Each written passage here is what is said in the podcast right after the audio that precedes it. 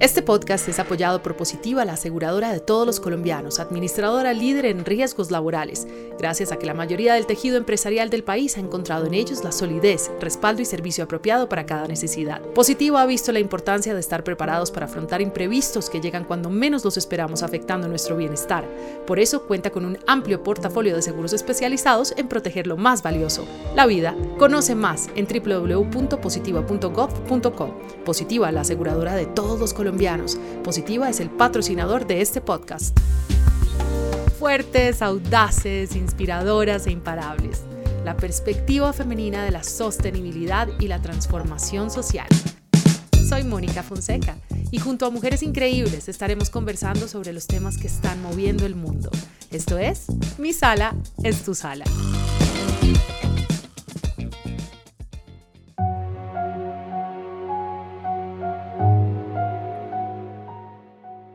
Su marca se ha aliado con diversas organizaciones para apoyar causas sociales y también de sostenibilidad. El crecimiento de Joana Ortiz como marca ha sido impresionante. Actualmente cuenta con 70 puntos de venta y 20 países y sus creaciones las han usado famosos personajes como Michelle Obama, Amal Clooney, Alexa Chung y Lily Collins. Joana es hoy en día la diseñadora colombiana más reconocida a nivel internacional. Pues con el permiso de Joana Ortiz y después de esta presentación, por supuesto, mujer que no la conozca hoy en día es mujer que no se ha divertido vistiéndose, que no ha encontrado todavía esa alegría que Joana nos trae a cada pieza, a cada momento. Y hoy vamos a conocerla en mayor profundidad. ¿Quién es ella? ¿Quién es la mujer detrás de toda esa alegría que nos trae? No solamente al vestir, sino a nuestra casa hoy en día a más lugares. Joana, bienvenida. Moni, muchísimas gracias por esta invitación. Me parece increíble poder estar viéndote. Creo que llevo, llevo mucho tiempo ni siquiera viéndote eh, eh, virtualmente. Eh, nada, muchísimas gracias por, por la invitación. A ti, a ti. Vamos a comenzar entonces por esa Joana que desconocemos, yo tampoco sé, así que quiero, quiero maravillarme con esas historias. Cuando eras niña, Joana, ¿Qué quería hacer cuando grande?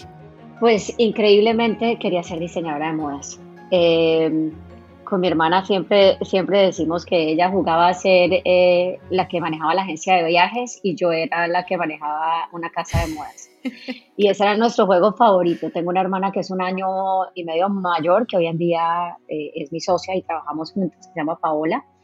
Eh, y pues la verdad siempre, siempre me apasionó. Mi mamá tenía una afinidad por, por el diseño interior eh, y siempre habían telas en mi casa y siempre habían como, como, como imágenes y revistas eh, que yo creo que de ahí empezó ese interés en el diseño de modas.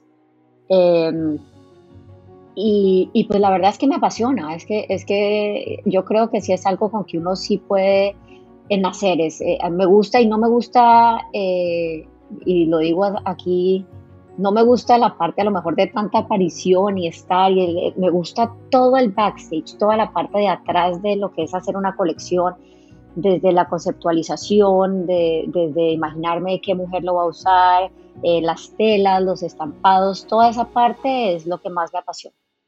Y obviamente me hablas de Paola y quienes conocemos la marca, quienes te conocemos a ti, sabemos perfectamente de la importancia de ella.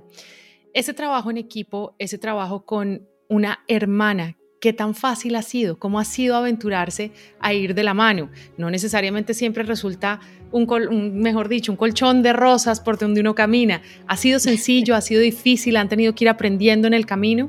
Creo que hemos ido aprendiendo en el camino. Eh, Paola es mayor, eh, no, parece, pero es un año mayor. Entonces yo digo, es, ella, ella siempre ha sido como muy mamá conmigo, increíblemente. Em, entonces ella es la acelerada, ella es la que, la, la, la, que estuvo en el mundo financiero, trabajó como 12 años en Citibank. O sea, es como esas personas aceleradas y yo soy pausada, más relajada. Entonces creo que nos complementamos perfecto. Eh, ella se encarga hoy en día de, todo el supply chain, que es donde se produce, donde se compran las telas, donde se hace la producción ya más grande em, eh, y la exportación. Ella es la encargada de esa parte de Johanna Ortiz. En tres palabras, ¿cómo te definirías? Eh, creo que, no sé, eh, espiritual, amorosa, eh, pero con carácter, creo. Fantástico. ¿Cuál es tu look favorito del día a día? Y yo creo que esta pregunta se la sueñan todas las mujeres que te están oyendo. Es cómo se viste esta mujer en el día a día. Sabes, Mónica, que yo me divierto muchísimo en la mañana cuando voy a escoger qué ponerme. Y, y, y te digo que así este año pasado hubiéramos estado encerrados, yo decía, hoy me voy a poner este, busco ropa cómoda, pero normalmente la ropa de Johanna Ortiz siempre tiene que tener la comodidad porque yo tengo una hipersensibilidad y es una enfermedad de la piel donde las telas y todo me pican a mí. Entonces yo siempre busco productos naturales o, o, cosas que sean muy agradables al tacto. No me gusta estar en cosas apretadas que restrinjan y que, que a lo mejor me sienta incómoda. Entonces me he visto como, digamos, ahora me voy para la oficina y tengo un vestido puesto eh, eh, que muchas veces a lo mejor hay gente que se lo pone solamente o para cenar o o para un evento especial, no, yo me lo pongo con, con chanclas flats, eh, con un collar de palma de iraca, eh, y te lo muestro a ti que estás viendo. Eh, como que me encanta, me para, encanta. Para quienes obviamente están oyéndote, para quienes te están oyendo y te interrumpo acá simplemente para, para contarles un poco de lo, de lo que está describiendo, es que yo la estoy viendo y, y así tal cual, como, como lo está diciendo es, ¿no? Es, es la marca absoluta Joana Ortiz, que es una belleza, es verte y verte en, en esto que nos, que nos vendes también, ¿no? Que nos propones. Sigue, por favor. Yo, yo creo que las mujeres que, que, nos, nos gusta eh, arreglarnos y, y, yo no soy una, una eh, apasionada de ponerme mucho maquillaje, a lo mejor muchos tacones o, o estar muy arreglada, pero en vestirme sí me he visto todos los días eh, con algo que sea cómodo y que sea un vestido, eh, me gusta que sea femenino. Em, y la verdad me divierto, me divierto como que, que, ese mismo vestido después me lo pongo en la playa y el mismo vestido me lo puedo poner también en Nueva York si tengo un almuerzo. O sea, si me entiendes, trato de que siempre tenga muchas formas de uso eh, lo que me pongo.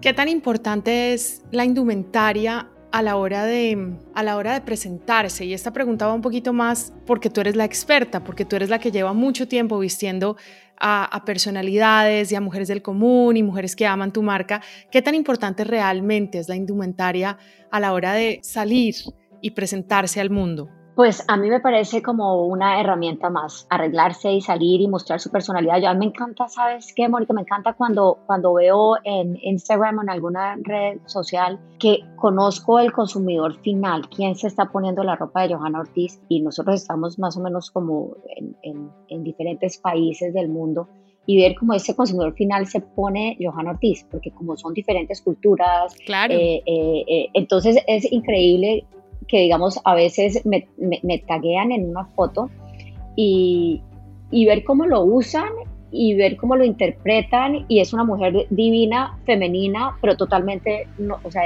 cada uno como adopta y se adueña de, de esa pieza de Johan Ortiz y, la, y, la, y realmente la propone eh, en, en, su, en su estilo y eso, y eso me apasiona, me encanta. Eh, de, ahí cojo muchísima inspiración. Se adueñan.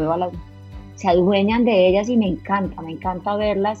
Eh, porque no es solamente como yo lo propongo, sino como me lo están proponiendo a mí. Mira, estos días he estado, eh, voy, voy por el tercer episodio de Halston, esta serie fantástica que nos acerca de una manera muy distinta también a la moda, ¿no? La historia de la moda que que cambia verdaderamente y que hace que momentos importantes inclusive de la mujer y de la historia de la mujer se sucedan en la moda o gracias a la moda o por la moda. Y si hay algo que hay que reconocer de este gran diseñador, de este gran visionario, es que finalmente encontró su voz propia, su ADN, como lo hizo Balmain en su momento, como lo han hecho los grandes diseñadores que recordamos. Hoy en día pasa que uno llega a una fiesta y es divino que uno puede reconocer un Johanna Ortiz. Uno dice, esa mujer está vestida. Y yo amo, acá en Los Ángeles, además en California, me pasa un montón y me alegro y digo, wow, la, la dueña de la fiesta escogió en lugar de cualquier otra marca, en cualquier de, o sea, otra firma, dijo, me pongo un Johanna Ortiz y me ha pasado no una, sino mil veces. ¿Qué caracteriza a la marca Johanna Ortiz que la gente dice, esto es lo que me quiero poner porque me hace ver así o de esta manera? ¿Qué crees que sea? Yo creo que, que, el sentirse femenina, elegante y sexy a la vez es como que algo que las mujeres queremos. Eh, eh, y yo me he enfocado mucho en, en, que todo lo que yo diseñe me lo, me lo pondría yo, no solamente yo como siendo la juez, sino yo a los 30 años, yo a los 50 años, yo a los 60 años, o sea, como que un poquitico como que que se vuelva de, de, de que uno se lo pueda poner. Y, y, y, y sabes qué, yo creo que los esposos o los novios o los compañeros compañeras de las personas que usan Johanna Ortiz siempre terminan echándome las flores, como Johanna, ayer mi esposa estaba vestida en Johanna Ortiz y llamó la atención toda la noche, estaba divina.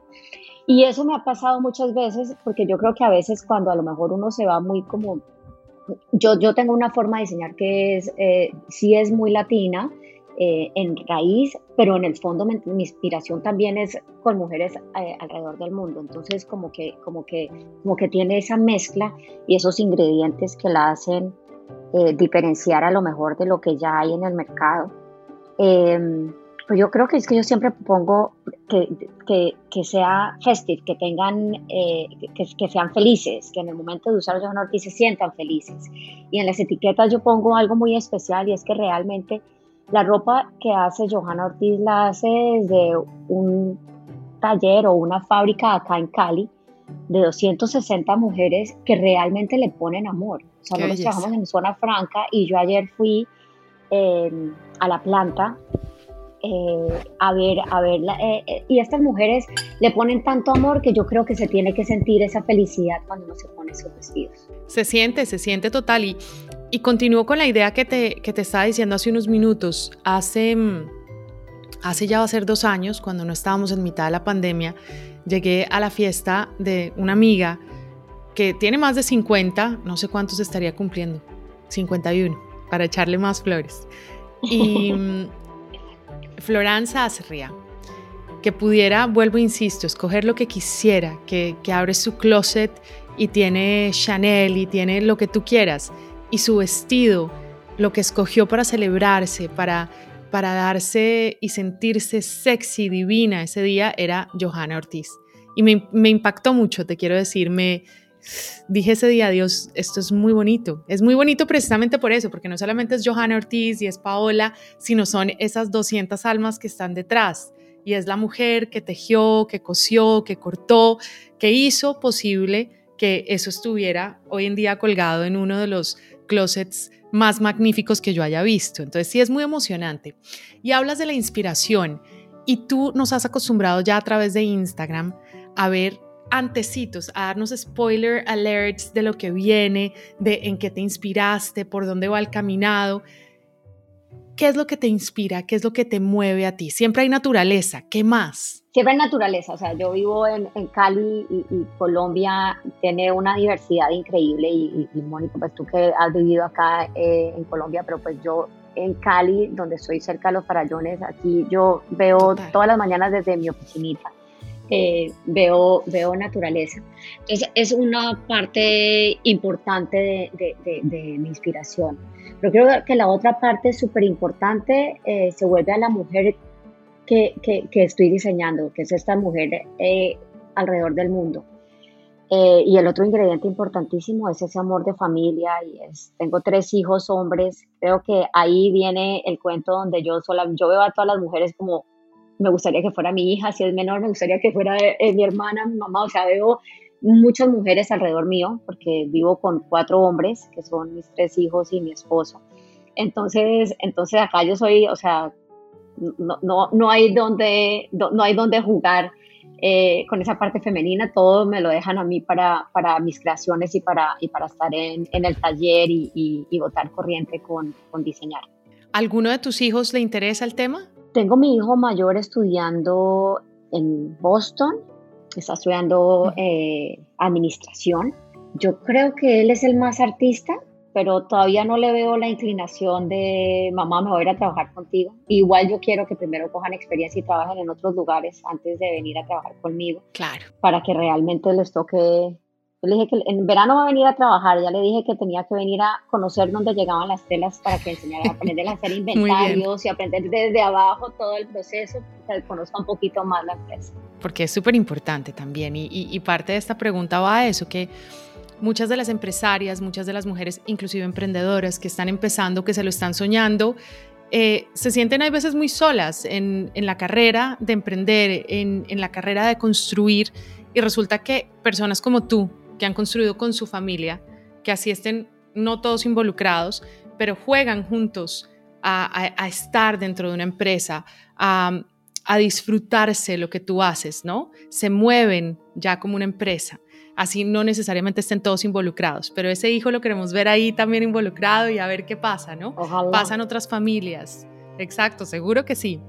Bueno, por otro lado, obviamente, y esto es importante decirlo porque de los diseños que tengo tuyos, de las piezas que tengo, las tengo hace muchísimos años, o sea, 20, están ahí, hace 20 años, ¿me entiendes? Están ahí en mi closet, están perfectas y, y me las puedo poner bueno, hay una que no me puedo poner ya porque he subido de kilos, pero el resto sí me la puedo poner y soy muy feliz porque han crecido conmigo y eso es importante que uno se sueñe también marcas que estén para toda la vida, que sean piezas que le puedas pasar a tus hijas, a, a quien quieras pasarle después.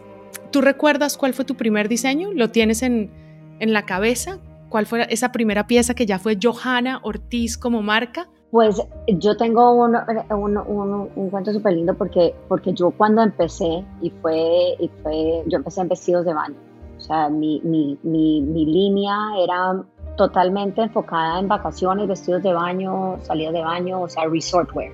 Y las niñas acá en Cali empezaron a pedirme más cosas y me acuerdo de, de, cuando empezó, eh, bueno, eran todas, porque era Ari Arboleda, Mónica, eh, eh, Claudia Bamón, Caro Cruz, o sea, todas empezaron a ponerse vestidos para, para creo que era para, algún reinado o algo y se ponían para sus emisiones, se vestían con los vestidos que yo estaba haciendo más de, de playa.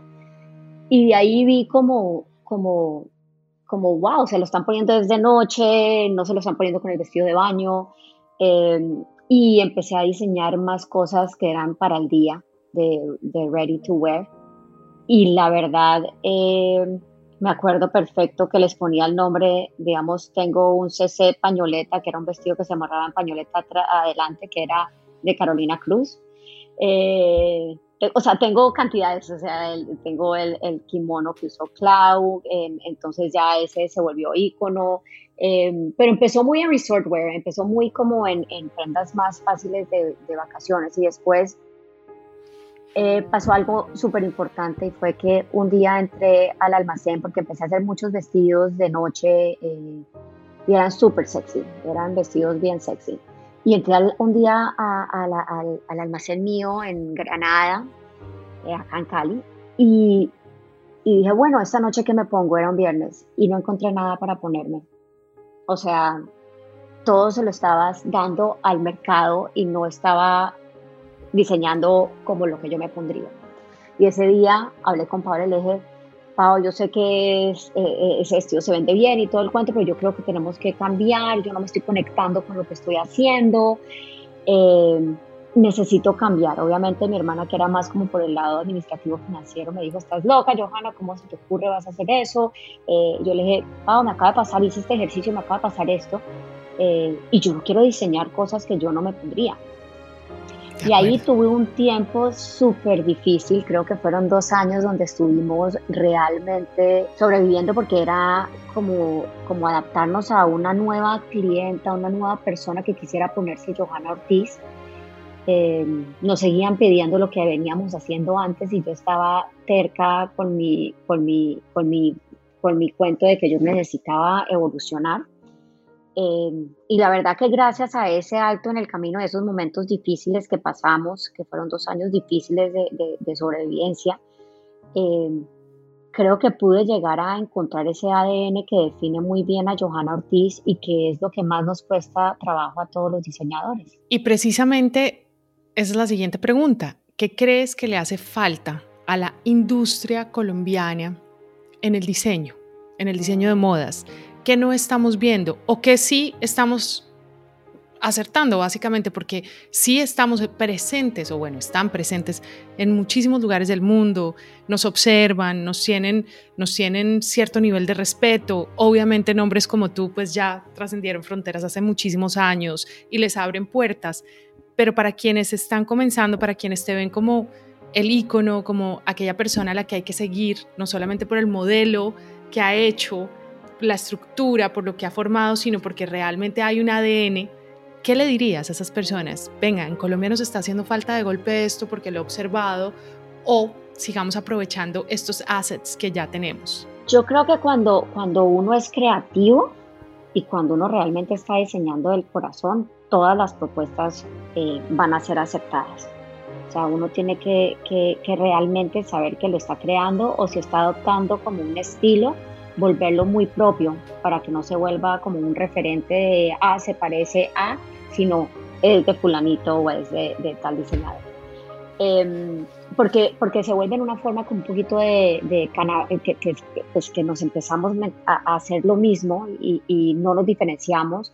Eh, no, no me afecta a mí directamente, pero creo que sí afecta al diseñador que está haciendo cosas parecidas, porque creo que solamente venden, pero no se van a dejar, eh, pues no van a brillar afuera con una propuesta eh, pues nueva o, como lo han hecho muchos diseñadores colombianos. Creo que tenemos un talento, te digo que es increíble, porque yo cada vez descubro más talentos.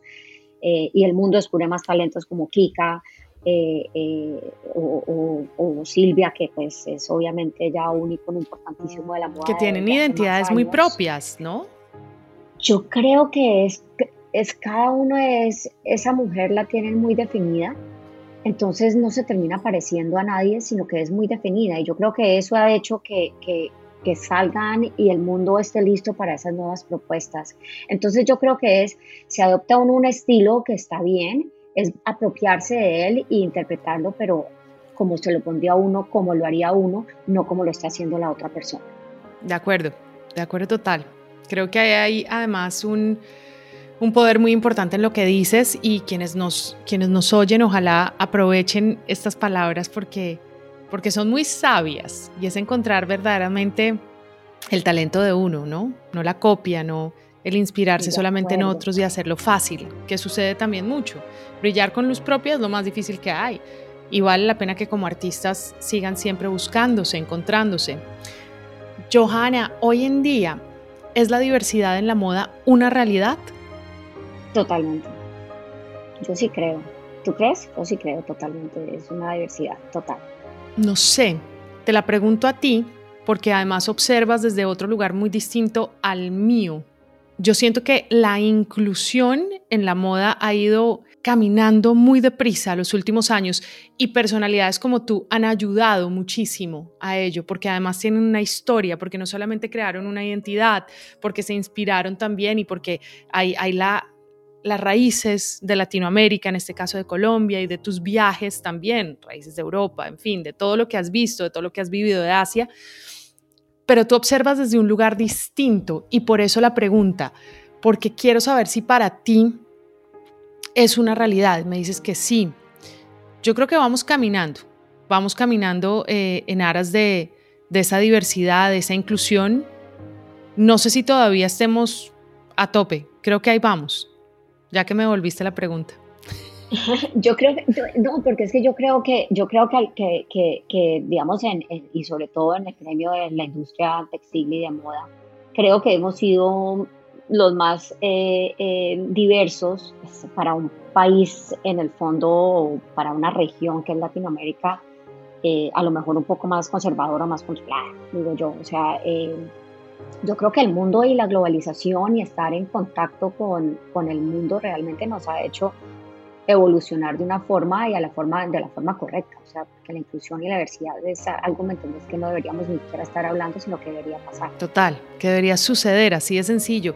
Y eso me lleva también a preguntarte, ser mujer y latinoamericana, una mujer latinoamericana, una mujer que viene de Colombia, ¿ha sido una ventaja para ti en el extranjero? Yo creo que totalmente ha sido una ventaja. O sea, para mí ha sido una ventaja ser colombiana y una ventaja ser latinoamericana y, y, y, hasta no pertenecer, pertenecer a ninguna capital eh, de moda del mundo, porque, porque eso me hace a mí diferente y, me diferencia de los demás. Eh, yo acuerdo que una, en una entrevista que me hicieron para el September issue de Vogue, me llamaron a hacerme esta entrevista y cuando, cuando le dije a la, a la, a la periodista, que me dice, ay, ¿dónde estás? Entonces yo le dije, eh, where are you located? Yo le dije, en Cali. Oh, wow, I didn't know you lived in California. Y me dijo, una, no sabía que vivías en California. Yo como que, y yo, no, no, no, no, no, I'm talking about Cali, Colombia. Eh, South America y me tocó y me dijo, oh, ok, ok, no, excúsame, o sea, creí que Cali was like a short for California. Y, así empieza como ese párrafo de, Vogue, o sea, está yo no sé cuántos kilómetros de cualquier ciudad, eh, capital del mundo de la moda, sigue viviendo en Colombia, cree en su país. Creo tanto que ahorita en este momento estuve asustada cuando no podíamos trabajar y no podíamos cumplir por, porque realmente estábamos en, en, paro y estaban, pues, estábamos, estábamos eh, un poco... Eh, bueno, nos, cerraron las vías y no podíamos exportar y yo tengo que cumplir en tiempos para, estos, para estas entregas.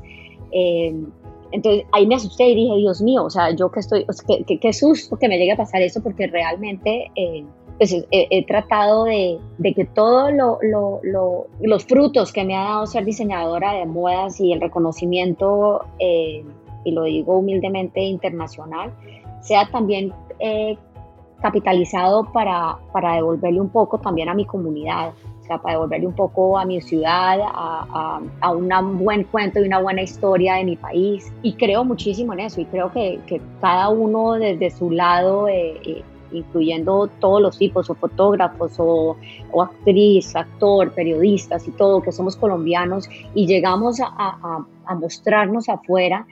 Eh, estamos más orgullosos que cualquier colombiano siendo como, como, o sea, cualquier colombiano en común que a lo mejor esté acá en Colombia. O sea, yo creo que se enaltece esa satisfacción de ser colombiano y, y, creo que, es, que para mí ha sido uno de los motores más importantes.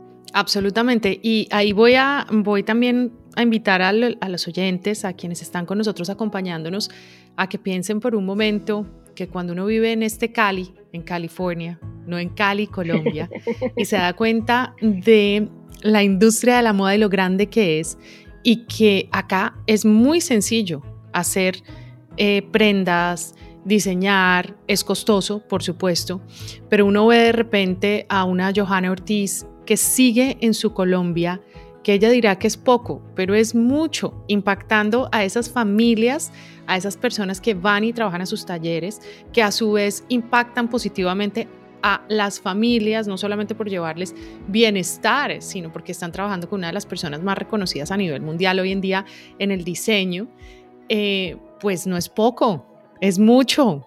Y hay que decírtelo y hay que echarte esas flores. Es demasiado, es mucho. No, demasiado no, porque eso sería ya demasiado, sino es mucho, es grandísimo lo que pasa. Y de hecho por eso hoy te estamos entrevistando y estamos conversando contigo, porque queríamos conversar con una de las personas que pudiendo hacer las cosas en otro lugar para que sea más fácil de golpe, para que no sea tan complicado, sigue creyendo absolutamente en un país bello, diverso, complejo, que se llama Colombia y que se puede y que sé que debiste pasar horas muy complejas, muy duras en estos días, porque lo que la gente no se imagina es que si Johanna Ortiz no cumple los tiempos, le cancelan contratos.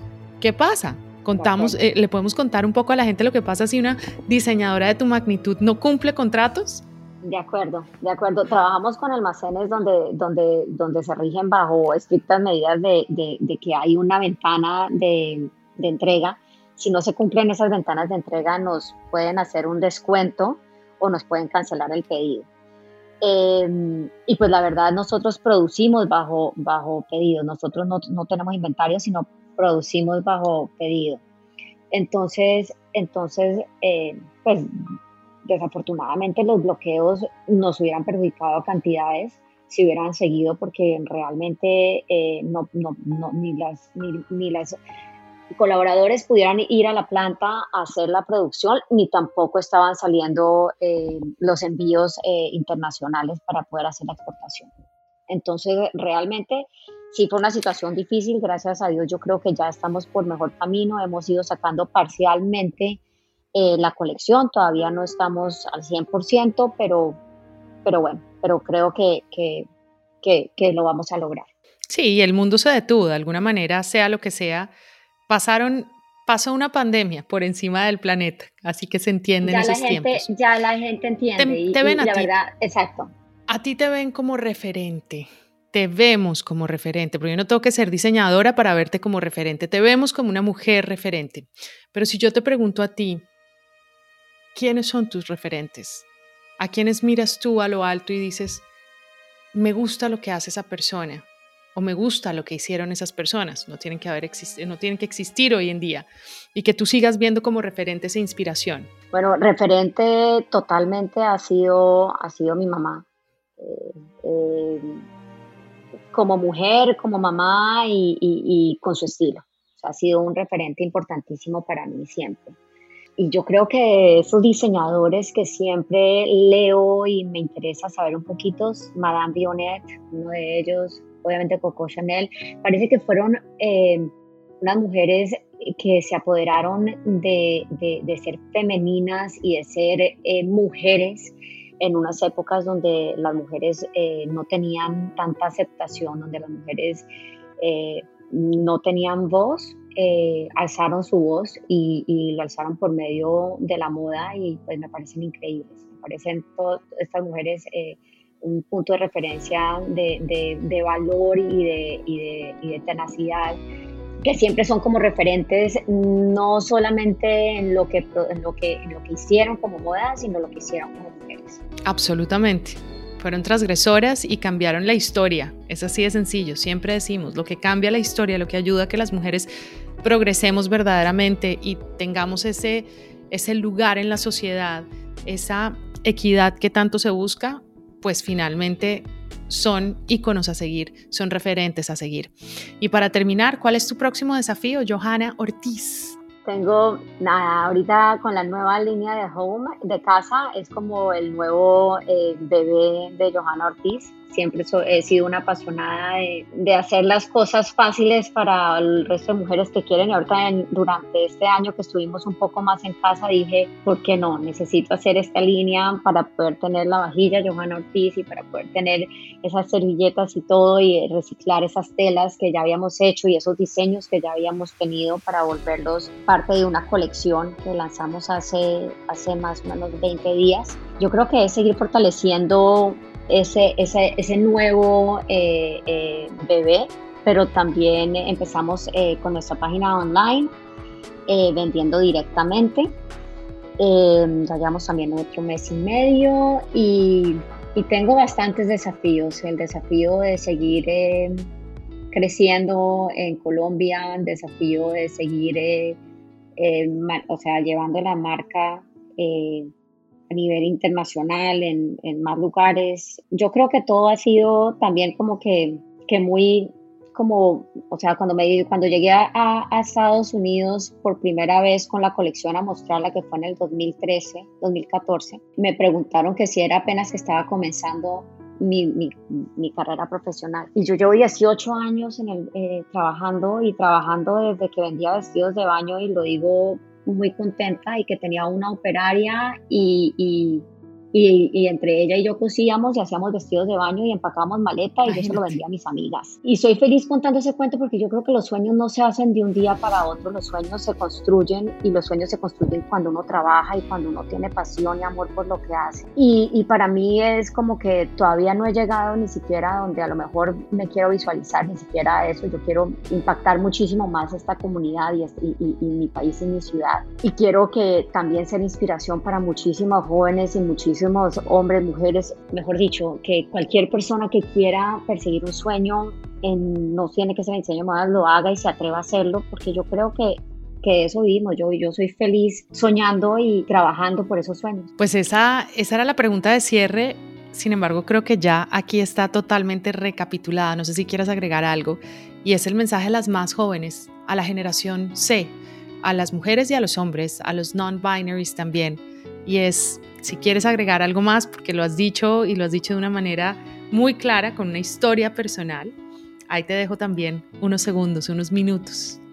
Yo creo, yo creo que lo más importante eh, es buscar lo que le apasiona a uno. Yo creo que si uno está haciendo algo que realmente se sienta bien y se sienta que pues, en el fondo estás haciéndolo desde el corazón, eh, sé que al principio va a ser difícil, sé que las caídas eh, y, y, las empezadas son difíciles, pero son lo que construye unos cimientos mucho más fuertes y que te hacen parar más sólida cuando estés conquistando las cosas. Yo lo único que digo es, y lo digo desde el corazón, hagan un buen equipo. Johanna Ortiz, no, si estaría yo sola, no sería lo que soy. Tengo un equipo maravilloso, tengo una gente que trabaja conmigo espectacular, que son parte de Johanna Ortiz, no solamente a nivel de plantas, sino en, en, en la parte textil, en la parte gráfica, en la parte, o sea, tengo en la parte de ventas. Rodéense de gente porque uno no se las sabe todas. Creo que uno tiene que rodearse de gente hacer un equipo para poder sacar eh, una empresa eh, y una marca adelante o cualquier negocio. Es rodearse de la gente eh, que cree en este mismo sueño contigo. Totalmente. Rodearse de buena gente, de gente que crea en uno, de gente que lo apoye, de gente también que de vez en cuando lo contradiga y le diga, no sé si es por ahí, que lo pueda poner a pensar. Joana, muchísimas gracias por acompañarnos en estas conversaciones de Women Working for the World, porque somos las mujeres trabajando por el mundo y seguramente vamos a hacer un mundo mucho mejor que el que tenemos hasta ahora. Este podcast es apoyado por Positiva, la aseguradora de todos los colombianos, administradora líder en riesgos laborales, gracias a que la mayoría del tejido empresarial del país ha encontrado en ellos la solidez, respaldo y servicio apropiado para cada necesidad. Positiva ha visto la importancia de estar preparados para afrontar imprevistos que llegan cuando menos los esperamos afectando nuestro bienestar. Por eso cuenta con un amplio portafolio de seguros especializados en proteger lo más valioso, la vida. Conoce más en www.positiva.gov.co. Positiva, la aseguradora de todos los colombianos colombianos. Positiva es el patrocinador de este podcast.